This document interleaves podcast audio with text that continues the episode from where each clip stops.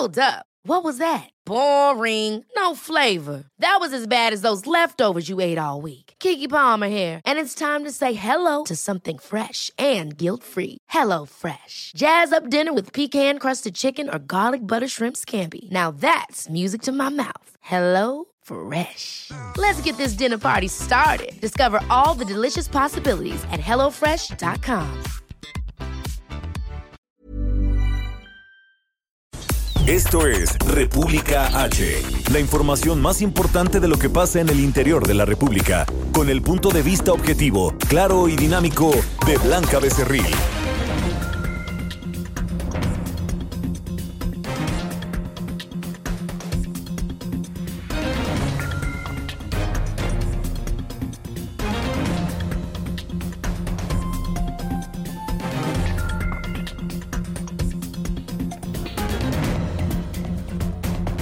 Hola, muy buenas tardes. Hoy es miércoles 26 de febrero de este año 2020. Yo soy Blanca, esto es República H, transmitiendo hoy total y completamente en vivo desde el bello puerto de Acapulco, aquí en Guerrero, donde pues hoy tendremos entrevistas eh, exclusivas y especiales para todos ustedes quienes nos escuchan desde aquí por el eh, ciento, por el 92.1 de FM. Recuerden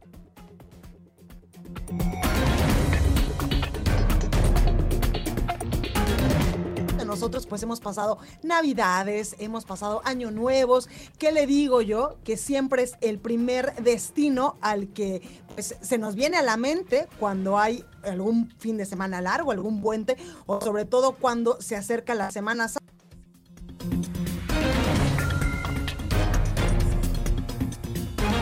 Venirnos al bello puerto de Acapulco, porque aquí, como dirían, pues todo es sol y playa y todo está perfecto, aunque últimamente el tema de la seguridad, pues es un tema que preocupa y ocupa a las autoridades, y si no ocupa a las autoridades, por lo menos nos preocupa a todos los, los mexicanos y sobre todo a las personas que viven aquí en Guerrero. Recuerde que, eh, pues yo le voy a dar toda la información más importante que se ha generado hasta el momento de lo que ha pasado en las últimas horas en el territorio nacional y que a través de redes sociales también nos puedes seguir. Estamos en Twitter como arroba el heraldo de México.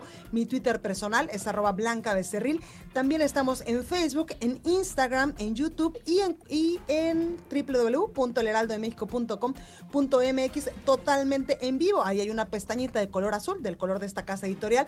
Usted le pone play y nos puede escuchar y ver completamente en vivo. Allá en la Ciudad de México nos oímos por el 98.5 de FM, en Guadalajara, Jalisco, en La Perla, Tapatía, en mi tierra por el 100.3 de FM, en San Luis Potosí 93.1, en Tampico, Tamaulipas 92.5, en Reynosa 103.3, en Villahermosa, Tabasco 106.3, aquí en Acapulco, Guerrero por el 92.1 de FM, en el Valle de México, en el Estado de México y en algunos estados colindantes al Estado de México nos escuchamos por el 540 de AM, en Tijuana, Baja California 1700 de AM y también en Brownsville y en McAllen, del otro lado de la frontera, ya puede usted escuchar República H y por supuesto todos los contenidos de El Heraldo Media Group, El Heraldo Radio. Vamos a un resumen de noticias y comenzamos con todas las noticias y con toda la información. En resumen. La Organización Mundial de la Salud informó que el brote del nuevo coronavirus ya ha dejado más de 2.700 muertes y más de 80.000 contagios. Tras realizar una segunda prueba, el gobierno de Brasil confirmó el primer caso de coronavirus en Latinoamérica. Fue detectado en un paciente de 61 años que recientemente viajó a Italia y que no estuvo en China. La Secretaría de Salud Federal informó que en territorio nacional no se ha confirmado contagio alguno de coronavirus y tampoco hay en estos momentos casos sospechosos en observación. Tras la aprobación de 21 congresos locales, la Cámara de Diputados declaró la constitucionalidad de la reforma para prohibir la condonación de impuestos. Escuche. El Congreso de la Unión, en uso de la facultad que le confiere el artículo 135 de la Constitución Política de los Estados Unidos Mexicanos y previa aprobación de la mayoría de las honorables legislaturas de los estados y de la Ciudad de México, declara reformado el primer párrafo del artículo 28 de la Constitución Política de los Estados Unidos Mexicanos en materia de condonación de impuestos. Pasa al Ejecutivo para sus efectos constitucionales. Desde Palacio Nacional, el presidente de México, Andrés Manuel López Obrador, presentó ante integrantes del sector empresarial el mecanismo de implementación de la ley de confianza ciudadana. Así lo dijo. Que no haya inspectores de vía pública, que no se dé pie a la extorsión, a la mordida, al moche y que el dueño de un establecimiento comercial, de una empresa, manifieste que conoce de su responsabilidad y que se compromete a cumplir lo que establecen los ordenamientos legales y que de esa manera, con una simple manifestación de decir verdad, ya no sea molestado y no sea extorsionado. Por otro lado, el presidente López Obrador anunció el arranque de la segunda etapa de la campaña para prevenir el consumo de drogas entre los jóvenes a fin de atender las causas de la violencia y la inseguridad en el país. El Secretariado Ejecutivo del Sistema Nacional de Seguridad Pública reveló que en enero pasado 320 mujeres fueron asesinadas para dar un promedio de 10 casos diarios. En el arranque del abierto mexicano de tenis eh, se dio la primera gran sorpresa del torneo, ya que la estadounidense Venus Williams fue derrotada por la eslovenia Hakan Juban.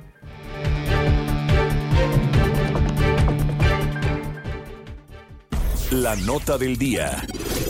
Bueno, comenzamos con toda la información. Hoy, como le comento, transmitiendo totalmente en vivo desde Acapulco, desde este bello puerto del estado de Guerrero por el 92.1 de FM. Y vamos con toda la información porque en Puebla, eh, pues eh, en las últimas horas se ha volteado eh, los ojos de casi todo el país a este estado de la República porque lamentablemente pues perdieron la vida tres jóvenes colombianos y un conductor de Uber. El fiscal general de Puebla, precisamente, Gilberto Higuera Bernal, dio los avances en la investigación del homicidio de estos tres estudiantes y del conductor de Uber de esta aplicación de transporte en un municipio poblano. Claudia Espinosa nos tiene toda la información. Claudia, ¿cómo estás? Adelante. Así es, te saludo con gusto a ti y a todos los amigos del Heraldo Media Group. Pues como lo mencionas, el encargado de despacho de la Fiscalía General del Estado, Gilberto Higuera Bernal, señaló que pues se tienen ya la línea de investigación sobre el robo del vehículo de Uber porque fue encontrada en una de las viviendas que se catearon ayer. Sin embargo, también surgió otra línea que tiene que ver con un sombrero que era propiedad de Jimena y que, bueno, apareció en una de las casas que ayer fueron cateadas por los agentes ministeriales y es que podría haber existido una disputa entre los jóvenes universitarios y las tres personas que fueron detenidas, de las cuales el fiscal ha revelado ya su identidad y, bueno, son Jesús N de 46 años, Ángel N de 23 años y Lizeth N de 22 años, quien habría sido la persona que tuvo el conflicto con la universitaria, con la estudiante colombiana de la UPAER, y bueno, que por ello, eh, pues podrían haberlos seguido. Y eh, una de las líneas que explicaba el fiscal, pues es que ella presentaba más golpes que los demás cuerpos. Y esto es parte de lo que comentaba. Durante la estancia de los jóvenes estudiantes en el carnaval de Huejotzingo, una mujer despojó de su sombrero, de este sombrero, a Jimena. Y ella compartió con, con, su familia y desde luego se encuentra plenamente acreditado que hubo una discusión y recuperó su sombrero. No quiero prejuzgar en este momento acerca de, de esa orientación de nuestra investigación para el móvil, pero sin duda es un elemento que tenemos que incluir, puesto que este sombrero fue encontrado en el domicilio donde estaba la unidad y donde estaban el resto de las pertenencias. Sabemos que justamente fue Jimena la que más lesiones por arma de fuego recibió. Ahí escuchábamos justamente lo que decía era Bernal en esta línea de investigación, además de eh, que pues los detenidos estaban bajo el influjo de droga conocida como cristal y el alcohol, de acuerdo a los primeros peritajes toxicológicos, y también se incautó una camioneta BMW con dos orificios por arma de fuego y también cartuchos útiles y percutidos de calibre .223 y un chaleco balístico y estrobos. Estas líneas de investigación continúan y déjame comentarte que bueno, durante desde la mañana, desde las seis de la mañana, pues prácticamente todas las facultades, toda la Benemérita Universidad Autónoma de Puebla está eh, suspendida en sus actividades. Los jóvenes salieron a las calles afuera de las eh, unidades académicas manifestándose para exigir más seguridad. Posteriormente, bueno, pues realizaron también marchas en el centro de la ciudad, así que en todos los lugares donde en la ciudad de Puebla hay una unidad académica de la UAP, pues hay cierres a la circulación y están estas manifestaciones. Se prevé que en el transcurso de la tarde pudiera darse este encuentro entre los rectores de las principales universidades y el gobernador del estado, Miguel Barbosa Huerta, y en unos minutos más el rector de la UPAEP, Emilio Baños, estará dando ya una nueva postura sobre estos hechos ocurridos aquí en Puebla. Es lo que ha acontecido hasta el momento de este asesinato de los jóvenes universitarios. Claudia, preguntarte, ¿el gobernador Miguel Barbosa ha emitido ya algún posicionamiento sobre este lamentable hecho? El gobernador del estado, Miguel Barroso, emitió desde eh, la madrugada del lunes vía Twitter, pues el mensaje en el que reiteraba pues sus condolencias a todos los involucrados y también en el que pues garantizaba que este crimen no estaría quedando impune.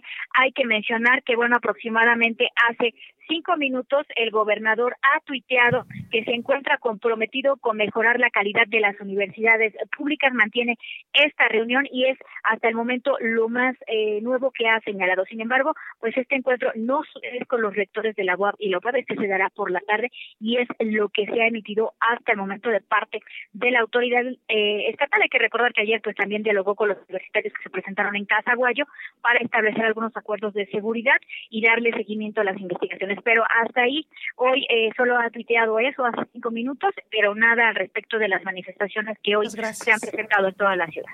Perfecto, Claudia, muchísimas gracias por esta comunicación. Estamos pendientes. Muy buenas tardes. Gracias. Y precisamente hace cuatro minutos, tal como lo mencionaba nuestra compañera Claudia Espinosa, nuestra corresponsal en Puebla, el gobernador Miguel Barbosa, a través de su red social, a través de Twitter, acaba de eh, emitir un mensaje, un nuevo posicionamiento sobre este hecho. Estamos comprometidos con mejorar la calidad de las universidades públicas de Puebla, con mayor inversión en infraestructura, capacitación personal calificado también y continua actualización. Seguiremos impulsando el desarrollo de la comunidad universitaria, pero como usted usted puede escuchar, pues aquí no hay eh, algún nuevo, eh, pues alguna nueva línea sobre el tema de estos eh, tres estudiantes que lamentablemente pues perdieron la vida y el conductor de Uber. Sobre esto, el fiscal de Puebla, el encargado de, de la fiscalía, Gilberto Higuera, también explicaba pues cuál había sido el móvil de estos hechos. Escuche. Se sabe que las víctimas acudieron el día 23 de febrero del año 2020 al carnaval de Huejotzingo y que a las 22 horas con 15 minutos abordaron el vehículo que prestaba el servicio Uber. Y al día siguiente, la Policía Municipal de Huejotzingo informó del hallazgo de los cuatro cuerpos. La Fiscalía también obtuvo la ruta del recorrido que realizó esta unidad motriz a través del sistema de, rastreo satelital GPS. Este trayecto se corroboró con la información derivada y obtenida de la telefonía celular que portaba una de las víctimas. Bueno, también eh, el fiscal pues habló sobre este conductor de Uber que también eh, perdió la vida, quien es esta persona que recoge a estos tres estudiantes después de haber asistido a este carnaval. Así lo decía. Con ambas informaciones, la Fiscalía logró establecer la ruta que se siguió por este vehículo, por lo que así solicitó y obtuvo las órdenes de cateo de tres inmuebles ubicados en Santa Ana, Chalmimilulco, asegurando en uno de ellos el mismo vehículo que abordaron los jóvenes y que inicialmente yo les informé que habíamos localizado en uno de estos domicilios. Se encontró no solamente eh, el vehículo, sino también algunos otros indicios como por ejemplo el sombrero, que ya nos lo explicaba nuestra compañera Claudia Espinosa y que también nos pasaba el audio del fiscal de Puebla, que el sombrero es uno de los principales móviles de este asesinato. Y sobre este caso, por supuesto que el gobierno de Colombia no solo lamenta el asesinato de dos estudiantes de su país en Puebla que estaban en intercambio y uno de ellos, Jimena, pues le faltaban tres meses para regresar a su país. Ellos estaban de intercambio en eh, pues la especialidad de medicina. Bueno, pues el gobierno eh, de Colombia lo condenó y lo repudió, así lo aseveró el cónsul de ese país en México, Luis Parada. Afirmó que el gobierno de Iván Duque, el presidente colombiano, pide que no se queden impunes estos lamentables hechos y destacó que fue una muerte muy violenta. Es del mayor interés del gobierno nacional y de nuestro presidente Iván Duque, decía el, eh, pues, el embajador de Colombia en México, y de nuestra Cancillería en que este caso se esclarezca. Le pedimos a las autoridades mexicanas la mayor celeridad para que el caso no quede impune. Informó, por ejemplo, que el cuerpo de José Antonio ya fue entregado a sus familiares que se encuentran en Puebla desde, la, desde el día eh, lunes Así lo señaló y también decía que están esperando que en las próximas horas pues las autoridades poblanas entreguen también otros cuerpos. Y sobre esto tengo eh, un audio que le voy a pasar en estos momentos de uno de los padres de familia. Me refiero al papá de Jimena, otra joven colombiana que también perdió la vida en estos hechos y él se llama Jorge Quijano, quien eh, pues narraba en este audio que todos los días tenía comunicación constante con su hija y que incluso su hija le decía que en esta especialidad que estaban ellos estudiando en este intercambio en la Facultad de Medicina, pues que eh, atendían en muchas ocasiones a delincuentes, pero que como galenos, pues ellos no distinguían entre los buenos y los malos, solamente prestaban atención como un ser humano. Escuche. Nos contaban todo lo que hacían a diario. Salvaron vidas de delincuentes también, ¿sí? Porque resulta que la salud, los médicos y un hospital tiene que atender a cualquier persona y no le preguntan, ¿usted es un delincuente o no lo es? ¿Sí? Y también salvaron vidas de delincuentes. ¿Por qué vienen estos bellacos y me les quitan la vida? Expo Antaria Alimentaria a México 2020. Consolida alianzas y negocios el 31 de marzo, 1 y 2 de abril. Presenta. Recorrido por el país. Bueno, y vamos hasta el Estado de México con mi compañera Leticia Ríos, y es que el profesor de la Universidad Autónoma del Estado de México, Miguel Ángel Pérez Villalba, fue ya destituido de su cargo por presuntamente acosar a las alumnas. Leti, adelante. Hola, ¿qué tal, Blanca? Buenas tardes. Efectivamente, eh, como recordaremos, el día de ayer las alumnas de la preparatoria número uno eh, hicieron una conferencia de prensa para dar a conocer que en el tendedero eh, de denuncia anónima de acoso, pues fueron 25 profesores los que fueron denunciados por las alumnas de este plantel, entre ellos el profesor Miguel Ángel Pérez Villalba, quien, como comentas, fue destituido, de acuerdo con información de la Universidad Autónoma del Estado de México. Eh, Blanca, recordemos que además también, aparte de estas denuncias, eh, fue difundido un video a través de redes sociales donde se le escucha al profesor decir que la carne es débil y la tentación es grande. Esto en relación con las con los señalamientos de las alumnas alumnas por el comportamiento de acoso que tuvo hacia algunas de ellas. Em, la universidad está señalando que durante la visita que ayer realizó em, a este plantel, a la preparatoria número uno, el abogado general de la UAM, Luis Raúl Ortiz Ramírez, recibió las denuncias formales de las estudiantes, quienes demostraron conductas inapropiadas por parte de este profesor. Pero bueno, eh, no se trata del único caso ni del único plantel, Blanca.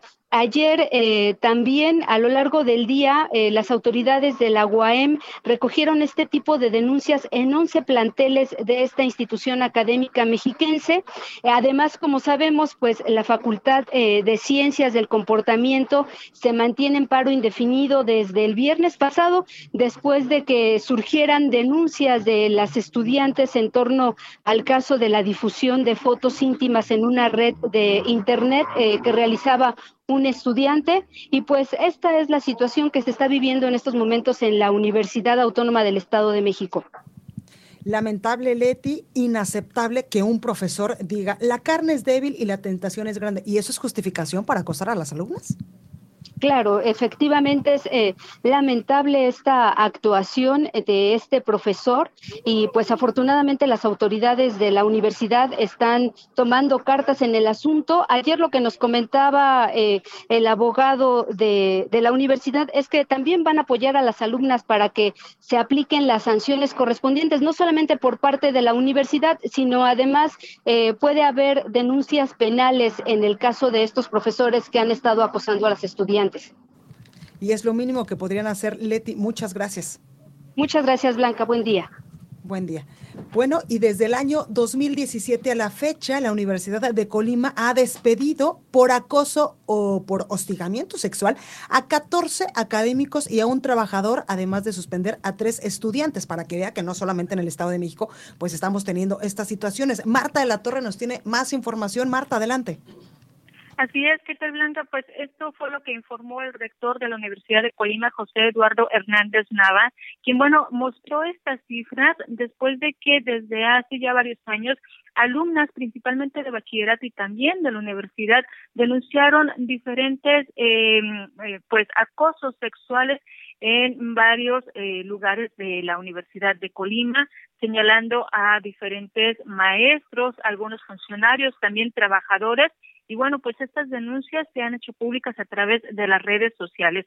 También las jóvenes estudiantes pues denunciaron que eh, hay encubrimiento de estos casos y en, en respuesta la universidad pues previamente ya había eh, dictado algunas conferencias precisamente sobre el tema pero no había otorgado cifras precisamente el rector de la universidad de Colima dio a conocer que desde 2017, cuando inició ya un eh, pues eh, seguimiento a este tema, al 2020 precisamente se eh, han realizado estos despidos. 14 de profesores, un trabajador y también pues se han suspendido a tres alumnos. Esto ocurre pues después de que la semana pasada eh, aprovecharon las alumnas la visita de su secretario de gobernación, eh, eh, Ricardo Peralta, quien vino a dictar una conferencia y bueno, ellas se fueron preparadas con un expediente con 14, con 40 casos de alumnas quienes pues con nombre y apellido denunciaron a sus agresores, realizaron una manifestación, entregaron este expediente la semana pasada y precisamente pues ya esta semana ofrecen estas cifras dando a entender que sí hay resultados. En diciembre pasado se publicó precisamente este protocolo eh, para saber qué hacer en caso de acoso sexual. Se indica que se atiende a las jóvenes, se les da atención psicológica, se eh, pues revisa el caso del acosador y también aseguran que en caso de que la eh, víctima lo solicite, pues también se dará asesoría legal para que se presente la denuncia correspondiente. Sin embargo, hay voces que, que dicen que este protocolo pues es eh, tiende a seguir encubriendo los casos y también pues eh, ellas no no lo denuncian porque temen que pueden ser cariadas con sus agresores. Está pues todavía en funcionamiento, sin embargo, pues eh, ya se está realizando algunas acciones. Cabe destacar que en total se han presentado 53 denuncias de acoso sexual, de acuerdo con pues las cifras del rector. De estas 53 son las recabadas de 2017 al 2020, pero de estas 53, 13 se han presentado en este año, apenas van dos meses y ya son 13 las denuncias de acoso sexuales presentadas en el 2020. Mi reporte. Pues ahí tenemos estos datos. Marta de la Torre, gracias por esta información. Gracias, buenas tardes. Grandes negocios, capacitación especializada en networking para el sector comercial y alimentario. Todo en Expo Antadia Alimentaria México 2020. Forma parte de esta comunidad internacional de empresas y consolida grandes negocios. 31 de marzo, 1 y 2 de abril en Guadalajara. Informes al 5555 809900 y en expoantad.com.mx. Expo Antadia Alimentaria México 2020. Consolida alianzas y negocios el 31 de marzo, 1 y 2 de abril. Presentó. Entrevista. Bueno, y vamos a cambiar un poquito de tema porque por supuesto que también hay muchos mexicanos que pues todos los días proponen iniciativas favorables para mejorar eh, pues la vida de todos nosotros. Y ahora tengo en la línea telefónica a Pablo Gutiérrez, él es regidor de Cancún y presidente de la Comisión de Desarrollo Urbano y Transporte. Pablo, ¿cómo está usted? Buenas tardes. Hola Blanca, muy bien. ¿Y tú? Un gusto saludarte, un gusto saludar a todos tus radioescuchas. Muchas gracias. Oye, cuéntame sobre esta iniciativa de movilidad tan necesaria para muchos estados del país, pero sobre todo para un destino turístico tan importante como Cancún. Así es, Cancún siendo uno de los principales polos turísticos de Latinoamérica, pues necesitamos mejorar la calidad de vida de tanto de los benitojuelenses como de, nuestros turistas, ¿no? Y eh, definitivamente mejorando la movilidad, eh, aportamos a esto. En Cancún tenemos un rezago ahí en cuestiones de, infraestructura y de transporte público. que nos hemos visto en la necesidad de ir trabajando primero en la normatividad, mejorando todos los reglamentos en cuestión de transporte público para poder ir mejorando la movilidad de, la ciudad. Eh, te puedo platicar que la última vez que, se le hicieron reformas al reglamento de transporte público en nuestra ciudad fue en el 2016 y fueron reformas de, de forma más no de fondo. Y la semana pasada, el jueves, estuve presentando la, como iniciativa lo que será el nuevo reglamento por el transporte público de pasajeros en el municipio de Benito Juárez, Quintana Roo, eh, y con esto darle certeza jurídica a lo que será el sistema integrado de transporte público, que definitivamente nos ayudará a cortar los tiempos de traslado de los usuarios eh, y con esto mejorar la calidad de vida de, de los benitojuarenses.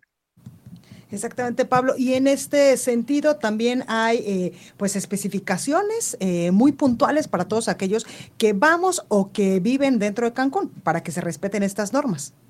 Así es. Mira, tenemos eh, tenemos problemáticas en, en cuestión de transporte público en Cancún con las concesiones. Nosotros tenemos concesiones dentro de la ciudad que son municipales y concesiones estatales. La mayor cantidad de unidades de transporte público con las que contamos en Cancún son concesiones estatales. Entonces hemos buscado la forma de trabajar de manera coordinada junto con el gobierno del estado para poder trabajar en ese sistema integrado de transporte donde todos los concesionarios tengan eh, un espacio, esto siendo a través de una operadora, a través de una concesionaria que, que será integrada por todos los concesionarios del transporte público y definitivamente ir sacando unidades para dejar solo las que se necesitan, porque hoy en Cancún tenemos tres avenidas que nos conectan norte-sur y estas se ven saturadas por la gran cantidad de unidades del transporte público con las que contamos allá. Entonces estamos buscando la forma de cómo ir bajando este, esta cantidad de unidades y haciéndolo de esta manera más eficiente, más fluidas estas avenidas. Estoy hablando de la avenida Cabal, la avenida Tulum, que son dos de las principales avenidas en Cancún. Claro, Pablo, porque un buen transporte siempre, siempre habla bien de un buen destino turístico. Así es, y afortunadamente eh, contamos con el apoyo de la presidenta municipal, Mara Lezama, que ha estado trabajando fuerte en el tema de la conectividad de la ciudad. En los últimos 10 años, Cancún ha aumentado su parque vehicular un 89% y solo las vialidades el 5%.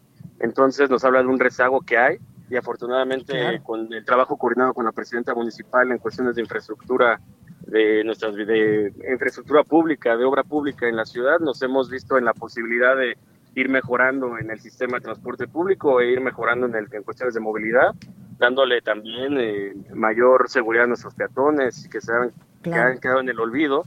Eh, no sé si, si sabes, pero hay una pirámide en cuestiones de movilidad que te habla de las preferencias que existen en estas cuestiones de movilidad. El primer lugar es el peatón, en segundo lugar los vehículos no motorizados. Estamos trabajando también fuerte en las ciclovías de la ciudad en tercer lugar, el transporte público. Con este sistema integrado de transporte estamos también trabajando sobre eso. Y en cuarto lugar, transporte de carga. Y en quinto lugar, el vehículo, particular. Cancún se creó, se proyectó eh, para el vehículo particular, no para el transporte público ni para el peatón. Entonces estamos buscando darle la forma para que podamos ir mejorando todas estas cuestiones. Pues ahí lo tenemos. Pablo Gutiérrez, regidor de Cancún y presidente de la Comisión de Desarrollo Urbano y Transporte. Gracias por esta comunicación. No, hombre, muchísimas gracias. por la orden cualquier cosita. Aquí tiene mi teléfono y con mucho gusto lo atendemos. Gracias, Pablo. Cuídate mucho. Hasta luego. Bueno, pues es momento de ir con Itzel González con el sacapuntas de este miércoles. Yo soy Blanca Becerril, hoy transmitiendo desde Cancún. Este es el Heraldo Radio, República H. No se vaya que volvemos con más. Sacapuntas. Llegó el día de para Morena. Hoy el Pleno del Tribunal Electoral del Poder Judicial de la Federación no solo resuelve si valida a Alfonso Ramírez Cuellar como presidente interino del partido, sino que además perfila ordenar a la dirigencia morenista a definir a su próximo líder por la vía de las encuestas. El proyecto es del magistrado Indalfer Infante. Continúa escuchando a Blanca Becerril con la información más importante de la República en República H. Regresamos. Heraldo Radio, la H que sí suena y ahora también se escucha. Estamos de regreso con la información más importante de la República en República H con Blanca Becerril, transmitiendo en Heraldo Radio. En resumen. Esta mañana, alumnos de la Benemérita Universidad Autónoma de Puebla arrancaron un paro de actividades para exigir justicia por el asesinato de tres estudiantes de medicina y un conductor de Uber en el municipio de Huejotzingo. El rector de la Universidad de Colima, José Eduardo Hernández, informó que de 2017 a la fecha han despedido a 14 académicos y a un trabajador por acoso u hostigamiento sexual. Ante el aumento de la violencia en contra de las mujeres, el Congreso de Sonora aprobó que quienes cometan el delito de feminicidio reciban una pena máxima de 65 años. El gobernador de Tamaulipas, Francisco García Cabeza de Vaca, realizó una gira de trabajo en Nueva York, donde visitó el Centro de Operaciones Conjuntas del Departamento de Policía de la ciudad a fin de conocer las prácticas más modernas en prevención y combate del delito. El Pleno del Senado exhortó al gobernador de Nuevo León, Jaime Rodríguez Calderón el Bronco, a informar sobre el estado del proceso de cancelación de la compra de un avión no tripulado, así como el destino de los recursos obtenidos por la devolución. El embajador de Japón en México informó que su país va a invertir un millón ochocientos mil dólares para que la Organización Internacional para las Migraciones mejore los albergues e instalaciones migratorias en la frontera sur. Entrevista. Bueno, y nosotros seguimos completamente vivo transmitiendo, no desde Cancún, aclaro, nos gustaría también estar en el otro paraíso del Caribe mexicano que es Cancún, pero en estos momentos estamos en Acapulco, Guerrero, un lugar increíble donde siempre hace pues un clima padrísimo, donde la hospitalidad de los guerrerenses pues es inigualable. Y hoy estamos transmitiendo totalmente en vivo desde el 92.1 de FM y ahora me enlazo con Santiago Roel, quien es director y fundador de Semana semáforo delictivo. Santiago, muy buenas tardes, ¿cómo estás? Hola, buenas tardes, a tus órdenes. Gracias, Santiago, por esta comunicación. Oye, la organización que, eh, pues que tú eh, presides, que eres director y fundador, reportó focos rojos en cinco delitos que se cometen en varios estados del país, tan solo en el primer mes de este 2020.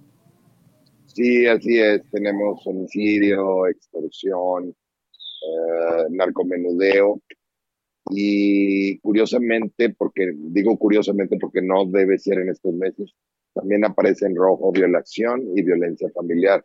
Esto es inusual, la violación y la violencia familiar tienden a subir pues más bien a final, en la primavera, verano, ¿no? No en estos meses. Claro, en el primer mes del año todo eh, estaría un poco más tranquilo.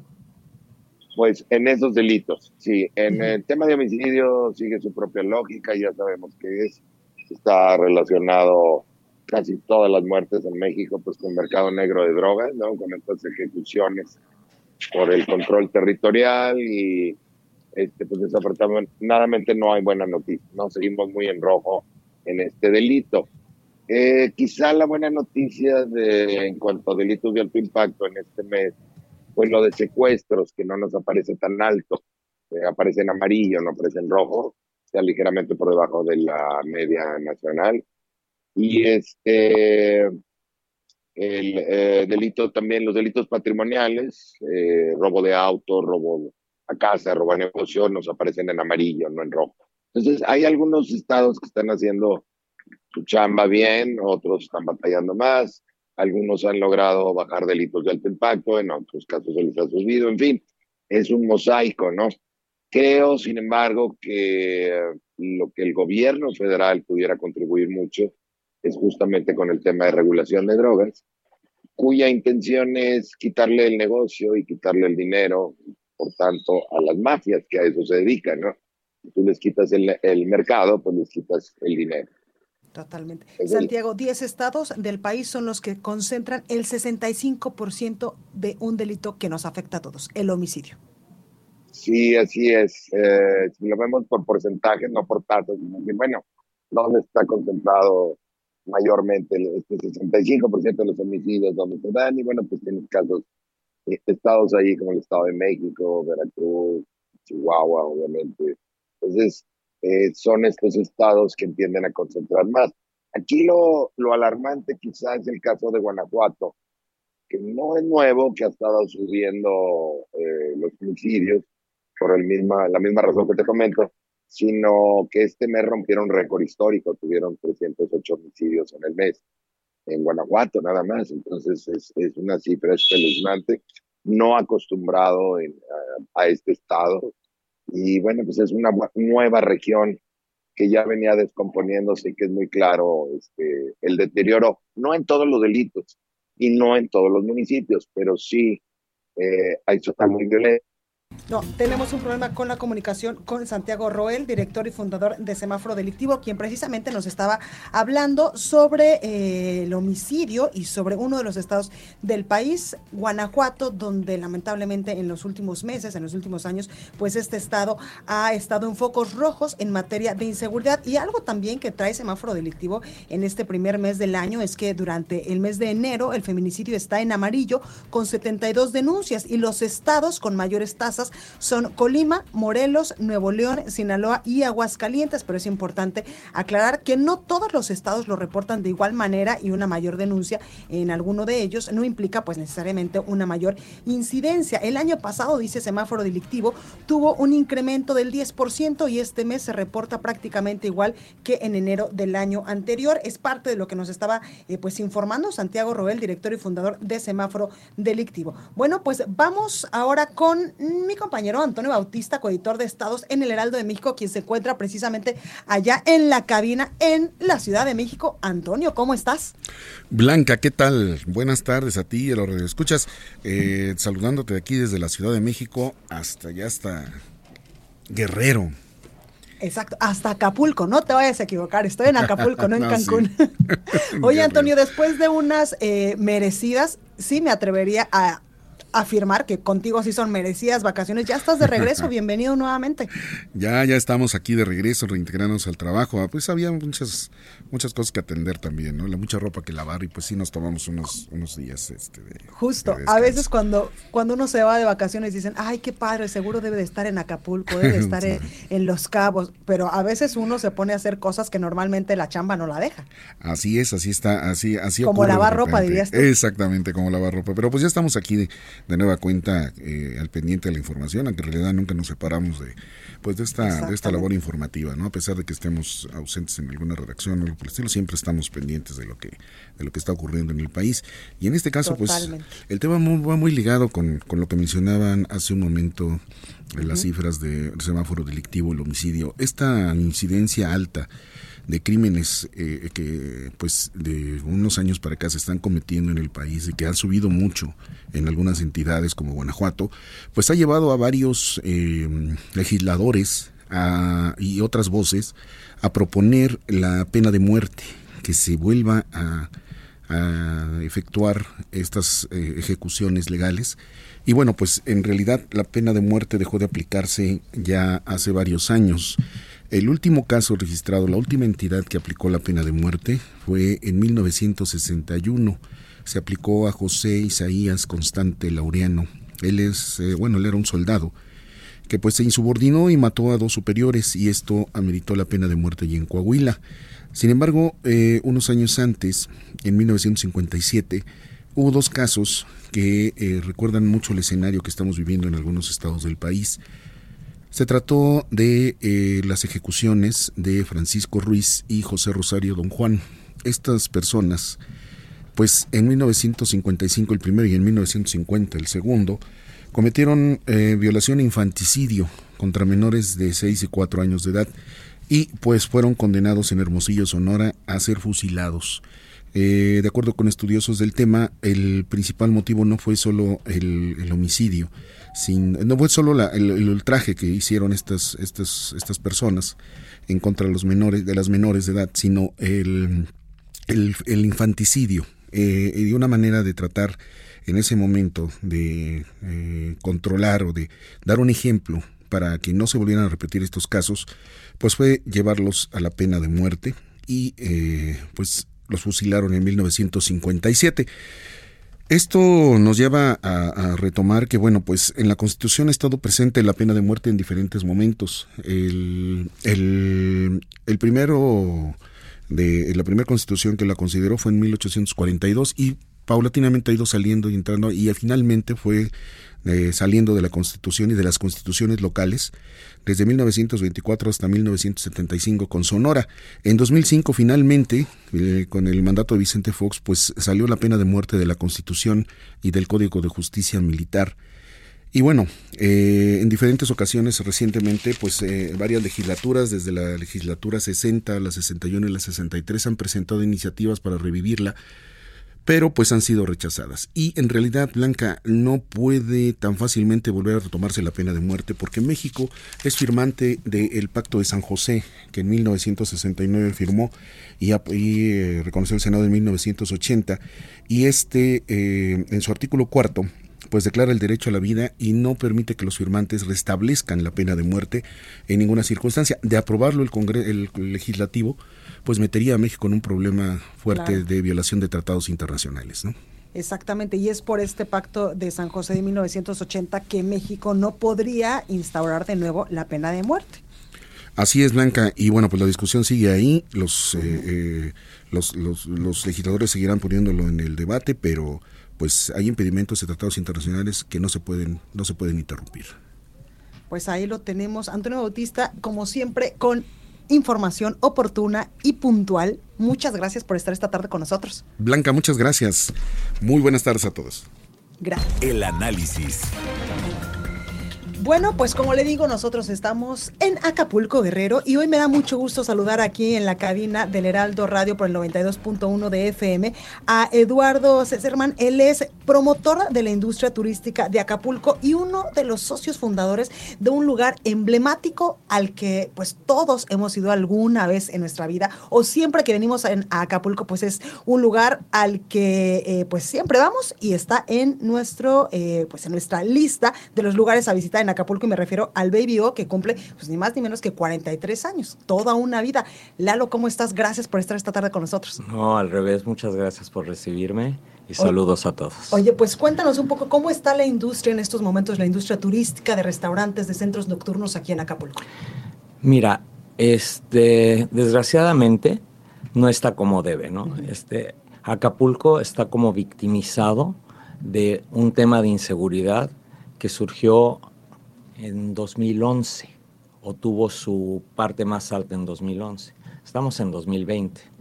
Y si oyendo tus noticias, por ejemplo, nunca se mencionó Guerrero como lugar inseguro de los más inseguros, y antes éramos el más inseguro, y Acapulco era más inseguro que, que Irak.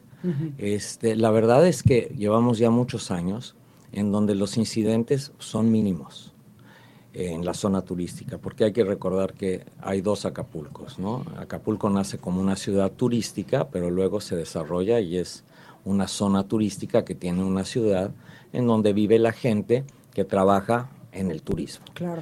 Este, pero la realidad es que llevamos por lo menos seis años con un incidente en la zona de la costera. Que hay incidentes en las colonias, sí, lastimosamente hay incidentes en las colonias, que hay incidentes en los pueblos cercanos, sí, sí lo hay, como en todo México, pero la zona turística está más segura que cualquier otra zona turística de cualquier lugar de la República. entonces, ¿por qué cuando uno dice vamos a Acapulco, automáticamente te dicen ten cuidado? La percepción no ha cambiado y ¿por qué no ha cambiado? ¿Qué es lo que nos está faltando? La verdad es que no, no te podría contestar, pero lo que necesitamos hacer, sí te lo podría contestar, que es promover Acapulco diferente, ¿no? Es decir, hay muchos famosos que vienen a Acapulco. Ahorita está el abierto mexicano de tenis. Está, que es pues tal vez el segundo evento más importante de México después de la Fórmula 1, deportivo. Es un eventazo. Este, y hay muchas cosas. Todas las semanas pasan cosas en Acapulco. Hay bodas. Sí, claro. Hay antes había mil bodas al año, pues ahorita habrá 200 o 300, pero se ha ido recuperando. Hay lugares nuevos que se abren, hay restaurantes nuevos que se abren. Entonces, yo creo que lo que hay que hacer es hablar bien de Acapulco.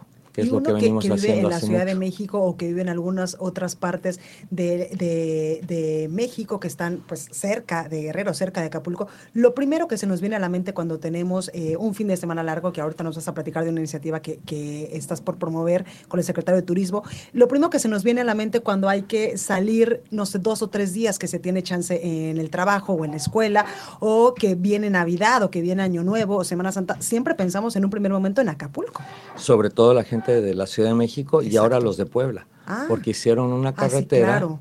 que va de Puebla, que sale a Tequesquitengo, que se conecta a la carretera del Sol y llegas a Acapulco de Puebla pues, en el mismo tiempo que llegas de la Ciudad de México. Buenísimo. Entonces, sí, buenísimo. Hicieron una nueva terminal en, en el aeropuerto. Que el aeropuerto está padrísimo, ¿eh? Está Yo me atrevería a decir que mucho mejor que el de la Ciudad de México, que el Benito Juárez. Ah, Por lo menos no duda. huele mal y siempre está súper limpio. Sin duda. Está muy, muy bien hecho el aeropuerto. Tenemos una nueva terminal. Ya empiezan a venir vuelos internacionales. No en aviones grandes, no en las cantidades que venían. No tenemos también una falta de hotelería en Acapulco. Ahí no se ha construido un, hotel este, grande en muchísimos años. Pero yo creo que aquí el problema es lo que tú dices. ¿Cómo quitas la percepción de que Acapulco es peligroso cuando la realidad es que yo no quiero hablar de mal de los otros lugares, pero no es ni una décima de peligroso de lo que los lugares más famosos turísticos de México son. Claro, y yo sí me atrevería a decir que, por ejemplo, en todas las veces que he eh, venido a Acapulco, que por lo menos vengo unas cinco o seis veces al año, nunca me ha tocado ver nada, nunca me ha tocado vivir nada tampoco. Hace muchísimos años, cuando estaba yo en la universidad, en algún momento sí vi un, un secuestro, pero eso te digo, fue hace 15 años, 16 años. Sí, es decir, desde 2011 fue 2011 fue terrible, no malo, terrible. Y de 2011 a la fecha se ha ido recuperando. Y mucho es gracias a los, al gobernador en este momento que tenemos, que le ha echado todas las ganas a promover Acapulco y tener un Acapulco este, seguro. Claro. No, sí, sí, no, no, no, no hay, este, nadie nos escapamos a, a que pueda pasar algo, ¿no? Eso es una realidad. Oye, Eduardo, hace unos momentos hablábamos de estos fines de semana largos, de estos puentes, que en algún momento, pues el presidente Andrés Manuel López Obrador, incluso en su conferencia matutina, esbozó la posibilidad de quitarlos y eh, pues para que los muchachos pues no perdiéramos eh, la importancia de la fecha histórica, de la fecha cívica y que después, evidentemente, pues se acabaron el pobre presidente en redes sociales porque esto afectaría totalmente al turismo eh, local y también a la economía, por ejemplo, de, de estados tan importantes como Guerrero y de sitios tan importantes como Acapulco que viven del turismo. Y no nada más estos lugares, los pueblos mágicos Claro. que existían, o un Tasco, o, pueblos que están cerca de Monterrey, que viven del turismo. Entonces, no es nada más Acapulco y Mazatlán y Manzanillo y los lugares de playa. Hay, hay tantos lugares turísticos en México que, que quebrarían, punto. Si Cerrarían. quitamos los fines de semana largos. Sí, entonces eh, a mí se me había ocurrido una propuesta que escuché que pa- pasa en Colombia, que es la promoción eh, al turismo nacional. Entonces ellos tienen cuatro fines de semana largos al año, pero largos, largos. O sea, decir, largos- Se trabaja Ajá. hasta el miércoles y es jueves, viernes, sábado y domingo. Y no nada más escuelas. También son bancos y también son empresas Y con eso detonas en la economía local. local. Que se va a ir mucha gente fuera, sí, pero es el, el 1% de la gente. Es decir, no, no, no es la Que gente ese que 1% pinta. de la gente normalmente no está esperando un fin de semana. No, agarra y se va de todas formas. Claro. Y puede irse una semana y no pasa nada. Entonces, yo lo que había pensado es que se pueden hacer cuatro puentes largos al año. Este, uno en febrero, uno en junio, uno en agosto y uno en octubre. Y los vas alternando con las vacaciones normales, que son Semana Santa, que son fin de año y pues basi- ah, y el verano. Claro, Lalo, te va a amar la gente que nos está escuchando con esta propuesta. Yo creo que yo- es que es una propuesta sensata, porque mira, de todas formas, perdíamos los lunes, es decir, no estás dando mucho más de lo que ya había. Y si los quitamos, también puedes fomentar el ausentismo, que las personas digan, bueno, si el niño va a faltar el día martes o el día miércoles, pues nos agarramos el fin de semana largo nosotros. También, como se agarraban los puentes antes. Por eso se creó el hacerlo los lunes para que la gente no faltara en, en caso de que el puente cayera en jueves o cayera Claro. en martes. Pero, pero yo creo que esto ayudaría mucho a detonar los lugares que realmente necesitamos turismo. Porque eh, es triste, olvídate de, de- del Baby O, olvídate de los restaurantes. Es decir, la gente llega a diciembre y no tiene para gasolina para llegar a trabajar. No tiene dinero para llevar a su casa. Es decir, están esperando el puente para llegar y alcanzar su gasto. Con esto les darías aire, les darías eh, es- eh, pues un poquito más para no esperar a, a, por ejemplo, a diciembre, a Semana Santa o a verano. O hasta les solucionas la vida. Claro. Es decir, no nada más es darles aire, les puedes solucionar la vida, porque en vez de tener 28 días del año en donde tienes turismo, pues tienes 32 o 34 días al año o 36 días al año que hacen una diferencia tremenda. Oye, Eduardo, esto se lo vas a platicar al secretario Miguel Torruco, al secretario de Turismo. Sí, sí, se solicitó una cita con él y a través de el secretario de Turismo en Guerrero, este, eh, eh, también se va a presentar esta iniciativa, si es que, si es que les gusta, ¿no? Claro. Si es que Oye, les gusta. ¿estarías hablando, por ejemplo, con, eh, pues con personas o con empresarios, sobre todo de otros estados del país, para que apoyen tu propuesta? Mira, yo creo que esto tiene que haber voluntad política. Claro. Y, y- y la labor esta de, de hacerlo, pues es de las autoridades, ¿no? Si les gusta la idea, ellos son los Porque que aunque tienen que juntes un montón de firmas, igual y no pasa. y no pasa nada. Pero yo creo que tiene un sentido, tiene un sentido y te digo, no es necesariamente para los negocios, es también para la gente que vive de los negocios, ¿no? Es como Totalmente. cuando viene un turista a Acapulco. Si no se queda en un hotel, no genera empleos. Entonces necesitamos buscar la manera de que este, estos puentes sí dejen una derrama a la gente que necesita más el dinero, ¿no? Entonces yo creo que esto puede funcionar. Que es una cadenita, es desde el hotel, el restaurante, el centro nocturno, la discoteca, el sitio donde vas y te comes unos camarones, los taquitos, la gasolinera, todo. Todo. Y tú llegas a un hotel y le das trabajo a cinco personas. Le das trabajo al bellboy, al recepcionista, a la camarista, al mesero, al de limpieza. Claro. Pero si no llegas a un hotel, no generas trabajo. Entonces, aquí el chiste es generar empleo y generar flujo para que la gente viva bien y no esté viviendo en la angustia total. ¿no? Totalmente, pues ojalá, eh, Lalo, que tu propuesta prospere, que al secretario le guste, que también hemos visto que el secretario eh, Miguel Torruco pues es muy receptivo de estas propuestas y que también estuvo en su momento en contra, no en contra literal, pero sí diciéndole al presidente, sí presidente, pero por ahí no va. Yo recuerdo, y no sé si fue este, licenciado Torruco, pero cuando se pasaron los puentes a lunes, fue él, él era secretario de Turismo de, de la Ciudad De de, la México. Ciudad de México, sí. ¿no? Y fue parte de- importante de esta promoción. Pues ahí lo tenemos, Eduardo Césarman, eh, promotor de la industria turística de Acapulco y socio fundador de Babyo. Muchas gracias por estar esta tarde con nosotros. No, muchas gracias a ti y de veras he disfrutado mucho tu programa estando aquí viéndote. Qué lindo, muchísimas gracias. Bueno, pues yo soy Blanca Becerril, transmitiendo totalmente en vivo desde Acapulco Guerrero por el 92.1 de FM. Yo les deseo que tengan una excelente tarde, un excelente miércoles. Nosotros nos escuchamos mañana nuevamente desde Acapulco en el marco ya del abierto mexicano de tenis. Y una disculpa a usted porque ayer eh, pues me ausenté y es que tuve una fuerte infección gastrointestinal, pero ya estamos con toda la actitud hoy transmitiendo desde acá. Que tenga un excelente día, cuídese mucho. Mañana lo espero un punto de las 12. Esto fue República H, la información más importante de lo que pasa en el interior de la República, con el punto de vista objetivo, claro y dinámico de Blanca Becerril. Continúa escuchando Heraldo Radio, donde la H suena y ahora también se escucha. Una estación de Heraldo Media Group. Heraldo Radio.